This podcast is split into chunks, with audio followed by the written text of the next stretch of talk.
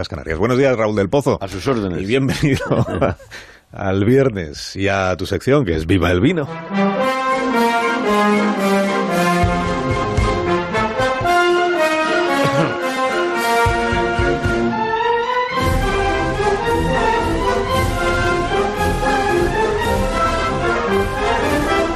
Cuando tú quieras, maestro.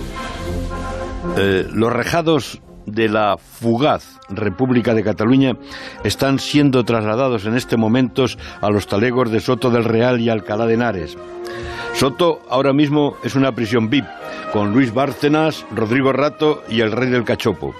Se ha retrasado el juicio por las pruebas solicitadas por las defensas, que piden como que vayan como testigos Rajoy y el rey, nada menos.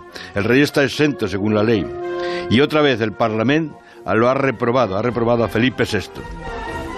Seis magistrados oficiarán la vista oral ante doce procesados que, según Aznar, dieron un golpe de Estado contra la Constitución.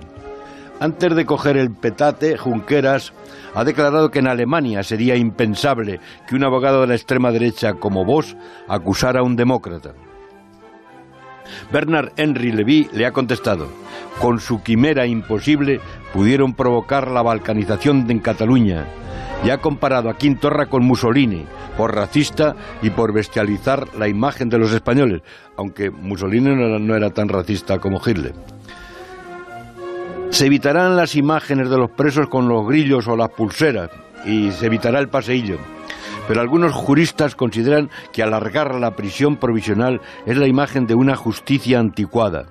Que los juzgados en primera instancia vayan al Tribunal Supremo es otro error, porque contra su sentencia no caben recursos y ello causa indefensión y puede desembocar posiblemente a lo largo del tiempo en la nulidad del proceso.